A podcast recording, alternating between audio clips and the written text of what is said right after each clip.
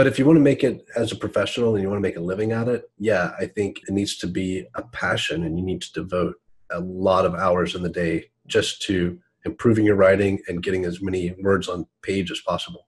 Prepare yourself to be seriously challenged and motivated by today's interview. Hi, I'm Diana, and this is Story Artist.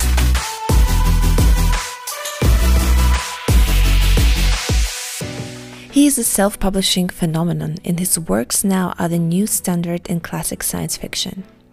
I'm always humbled by the way he talks about writing and publishing and by his generous support of other authors in the community. Of course, I'm talking about Hugh Howey. I'm still blown away that he agreed to come on my show, and honestly, while I edited the interview, despite that I've already heard it, obviously, I had so many takeaways and eureka moments that I'll probably do another show about my own takeaways from this in detail. And I think I got to listen to it properly this time because I was so nervous when I did the interview. And like with Andy Weir, this again and again teaches me how important it is to support other writers no matter where you are in your career. And Hugh Howey always teaches me how to live humbly.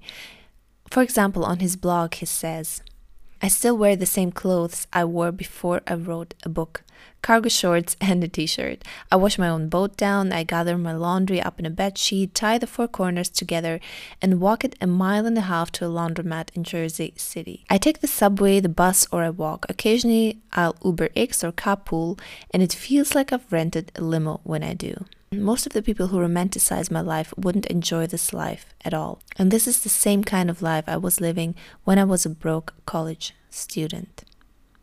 If you still haven't, read his books. Read his blog posts on writing because there's so much treasure in there. And prepare to be inspired by this interview and motivated to write and put serious work into your stories. Thank you so much for coming on my show. And I want to start with a concept you introduced in your blog that blew me away, really. It's quite simple, but I'd never thought of it the way you described it. And it is writing should not take place behind a keyboard. Can you explain this concept? Yeah. So, for when I started writing, I guess like most people, I couldn't do it full time. You know, I had to uh, work a day job and work my writing around my uh, nine to five. And I worked in a bookstore, and I'm sure there are a lot of jobs like this. I mean, I've waited tables over the years. I worked as a roofer for a couple of years. I was a, a yacht captain, which was a lot of time spent just behind the helm of a boat, like staring at the horizon. And of course, when when you're roofing, you're doing very repetitive stuff, and it frees your mind up. And I spent a lot of that time daydreaming. And when I started writing books, instead of, you know, worrying about conversations I had with friends or family or uh, thinking about the chores I had to do later that day, I started spending all that free time, uh, especially at work, thinking about the next scene of the book that I was working on or having dialogue with uh, characters and thinking about their backstory.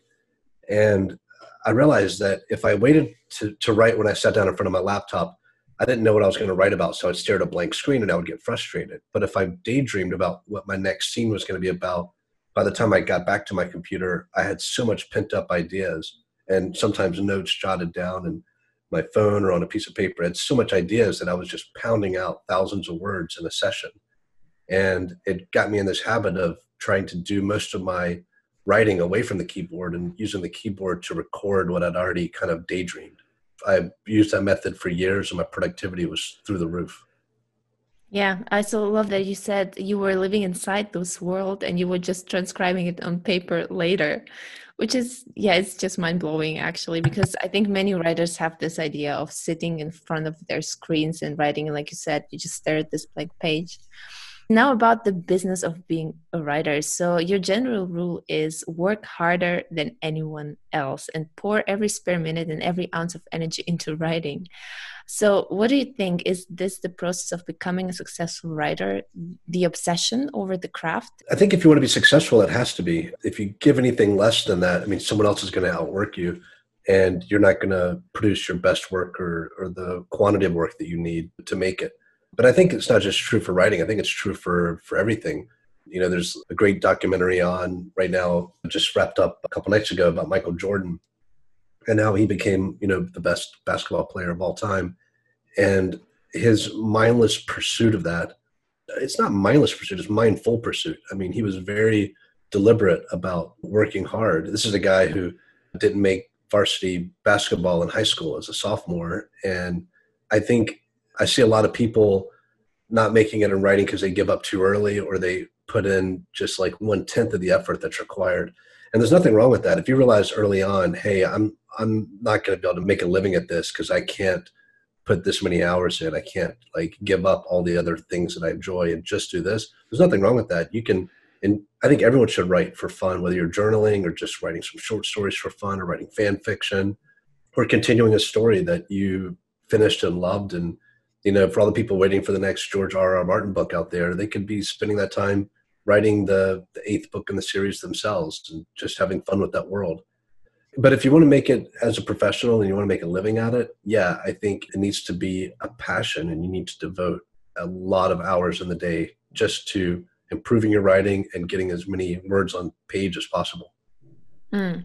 Yeah, so then I kind of I have to admit I find myself in a conundrum here because writing obviously like we said is more than sitting at the computer and writing, so you have to have this quiet time, the daydreaming, but also you need time for other things, time to birth those novels to write to be with family to do your day job or whatever. And i know that you did this as well for a long time. You had a full-time job household friends family and you still managed to work hard on your craft.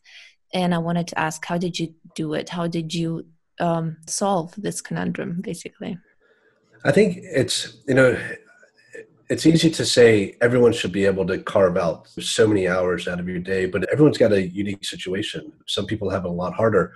I, I didn't have kids, but I, you know, I had a dog that I spent uh, probably way too much time doting on than is uh, healthy. You know, treated her like my child, but keeping her happy meant taking her on a lot of walks, which meant a lot of time thinking about you know story and thinking about plot and, and having dialogue with my characters I think to make a living at this, you either need to get an, an, hour every single day just on the writing and and do that for 10 years plus to mm. write enough novels every hour that you can add you can shave so many years off of what's required if you can get three hours a day and where it really adds up is not just having a three hour session one day it's where you can do three hours every day habitually and mm. for me that meant getting up an hour early and I would go to work and sit in a, a bookstore that wasn't open yet, completely dark, just sit there with my laptop and have an hour and a half, two hours before the first people showed up.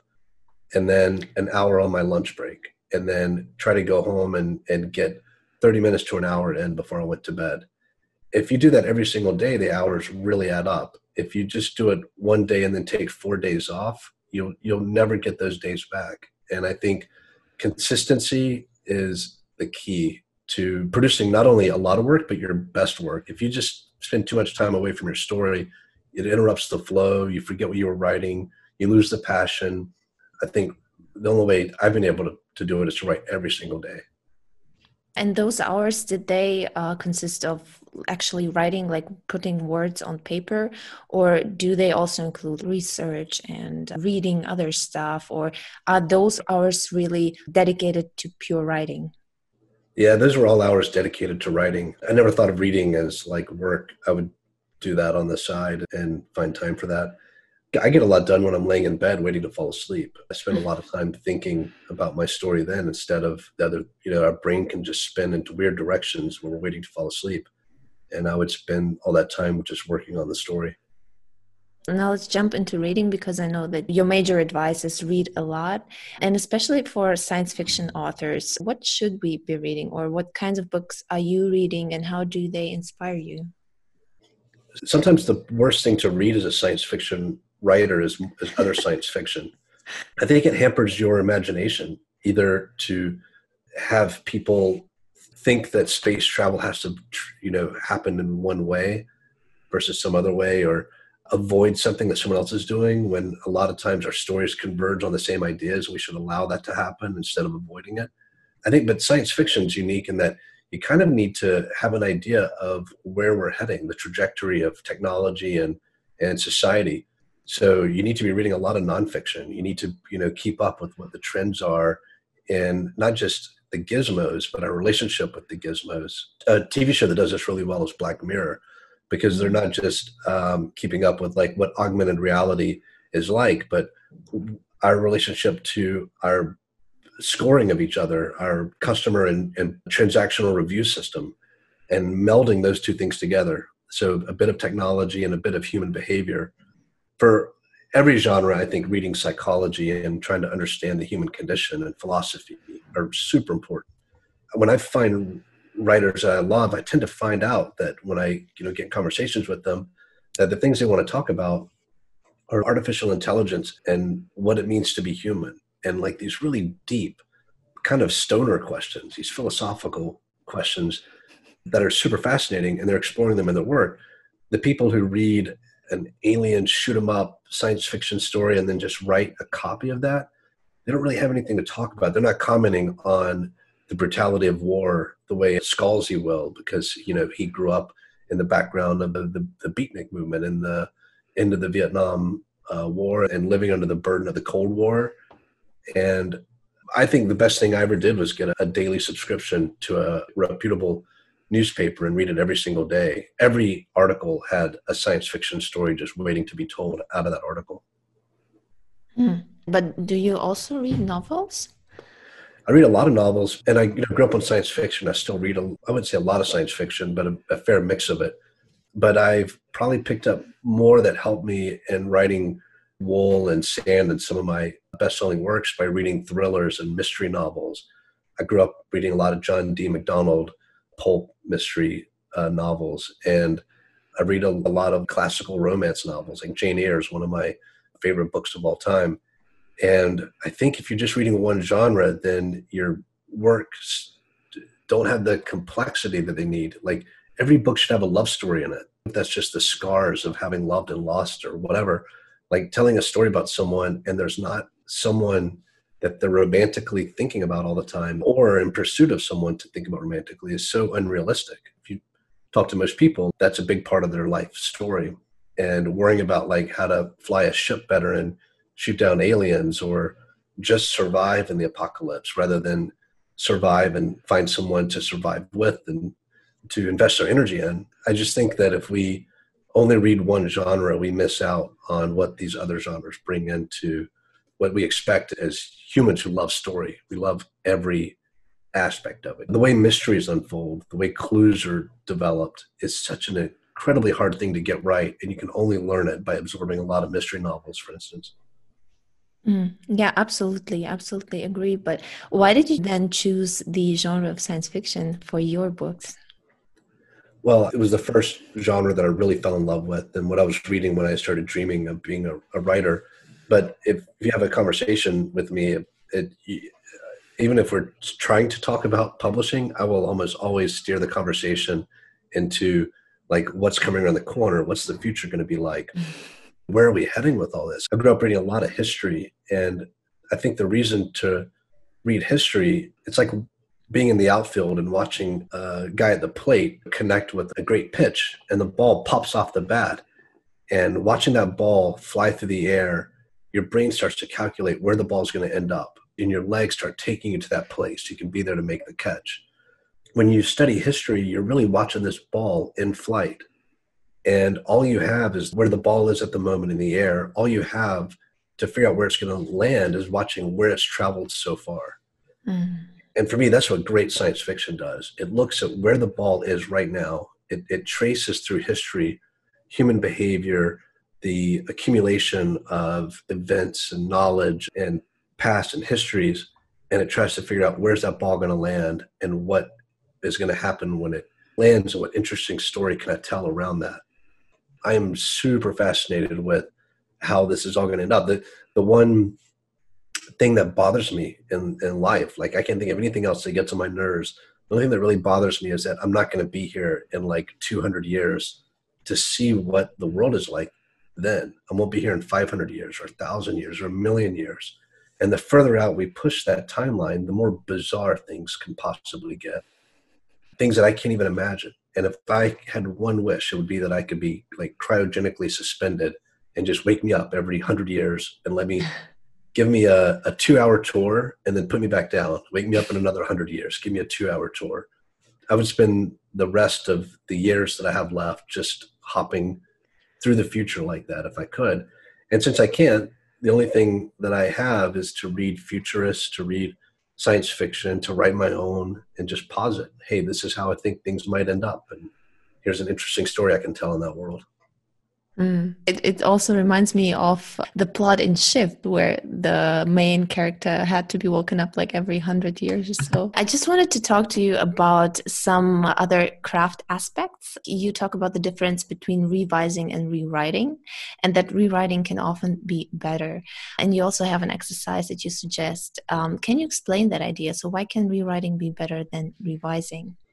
Sometimes we the first draft, we're just trying to figure the story out. Even if you have a good outline, you're trying to figure out what's going to take place, who needs to say what, or what actions need to happen to get the story to the end of the, the chapter, the end of the scene. A lot of times we we figure it out as, as we're writing and making the, the adjustments we need to make it clean starts to wreck the flow. So you might go fix one part and now it doesn't flow into the next part and you fix that part and now things and I've seen it happen with myself. You can spend days reworking one scene and you know what the scene needs to be. You've got to figure it out now. You just don't know how to tell it well.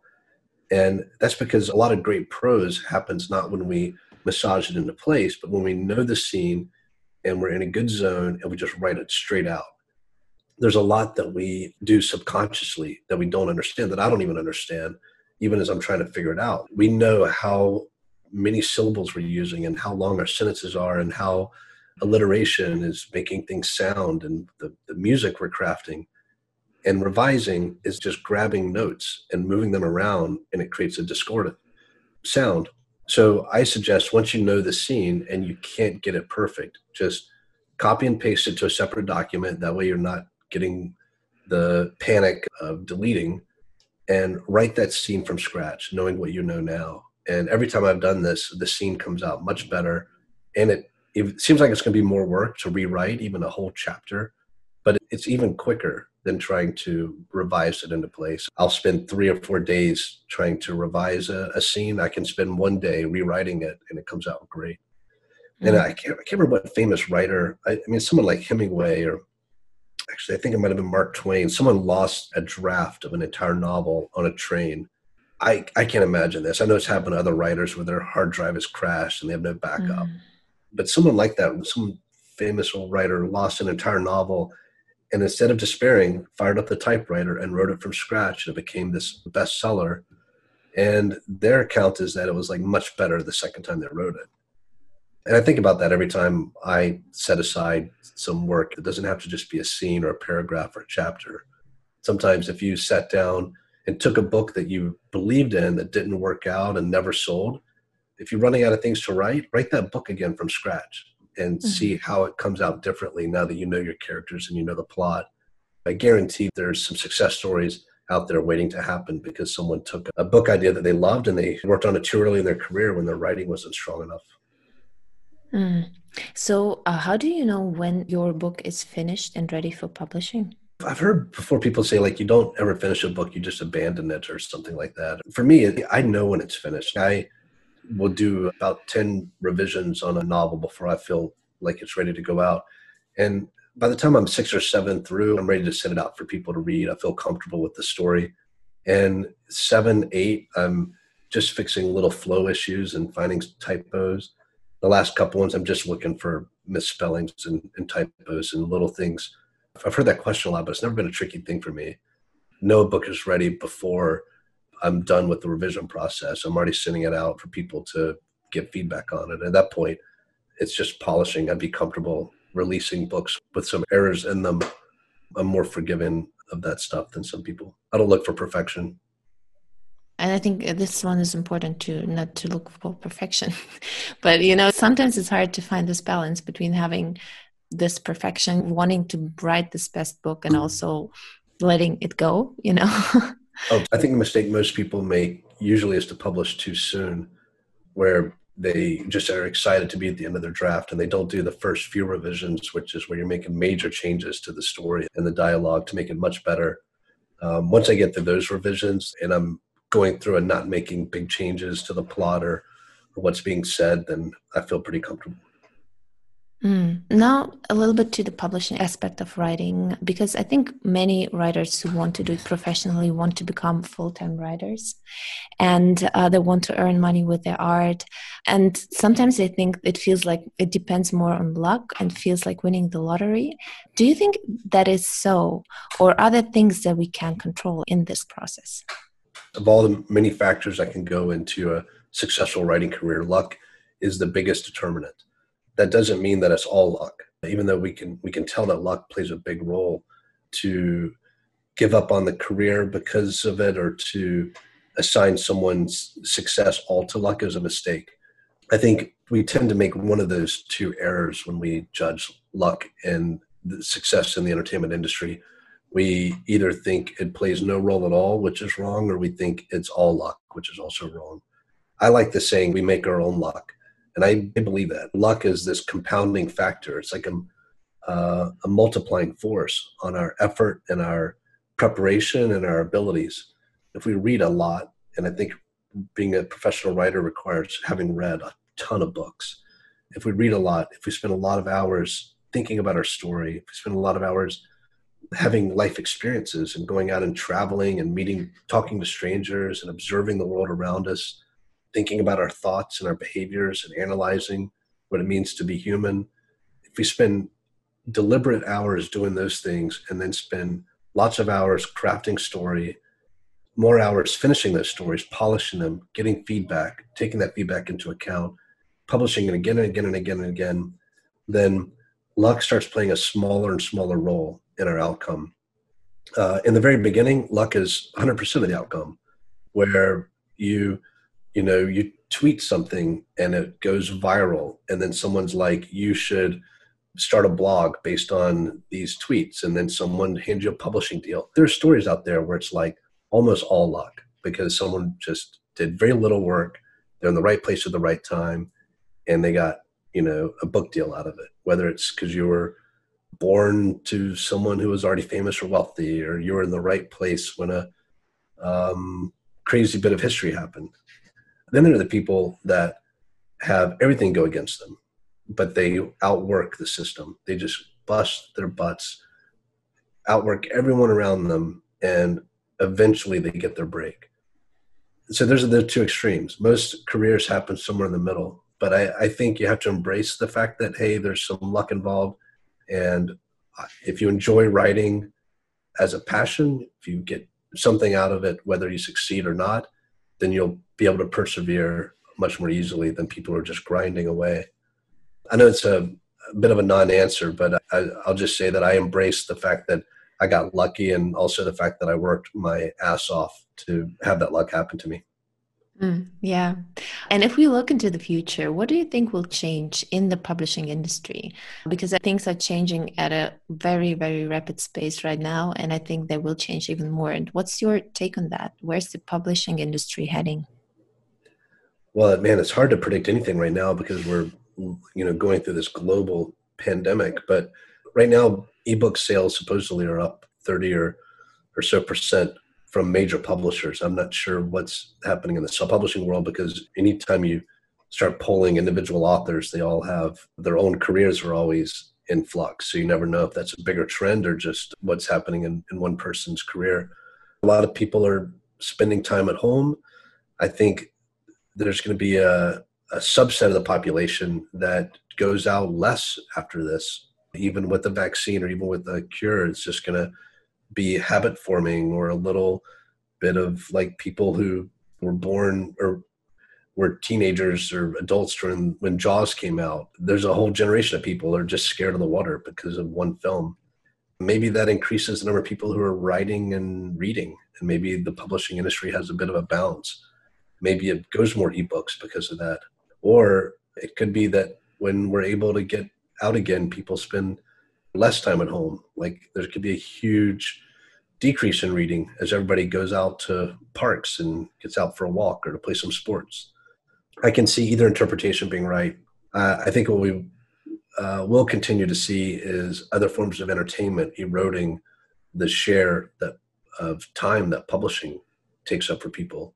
So the uh, popularity of video games and the streaming of TV, uh, social media, all the things you can do with your time, I think that's where people in the publishing industry need to be a little cautious and really focus their energy on how to compete with those other forms of entertainment.